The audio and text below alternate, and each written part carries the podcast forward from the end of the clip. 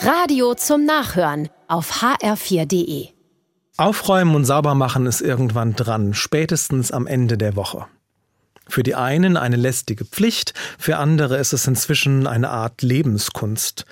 In Ratgeberbüchern findet man den Satz, ein aufgeräumter Haushalt bedeutet auch eine aufgeräumte Seele. Ist meine Wohnung reinlich und sortiert, sollen sich auch Beziehungen verbessern. Dadurch soll sogar mehr Liebe ins Haus kommen. Der Hintergrund dieser Tipps ist oft die Lehre des Feng Shui. Sie kommt aus dem alten China. Es geht um die Harmonie zwischen Außen und Innen. Sind die Dinge um mich herum gut sortiert, dann kommt auch mein Inneres in Ordnung. Interessante Gedanken.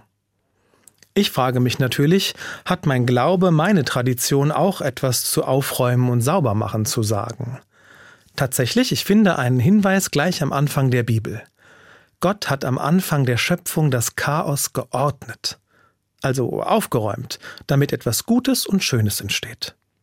Also denke ich beim Bügeln oder Staubsaugen, ich kann meinen kleinen Beitrag leisten, dass nicht alles drüber und drunter geht. Ich kann damit helfen, damit andere und ich Raum zum Leben haben. Aber ich muss nicht perfekt sein.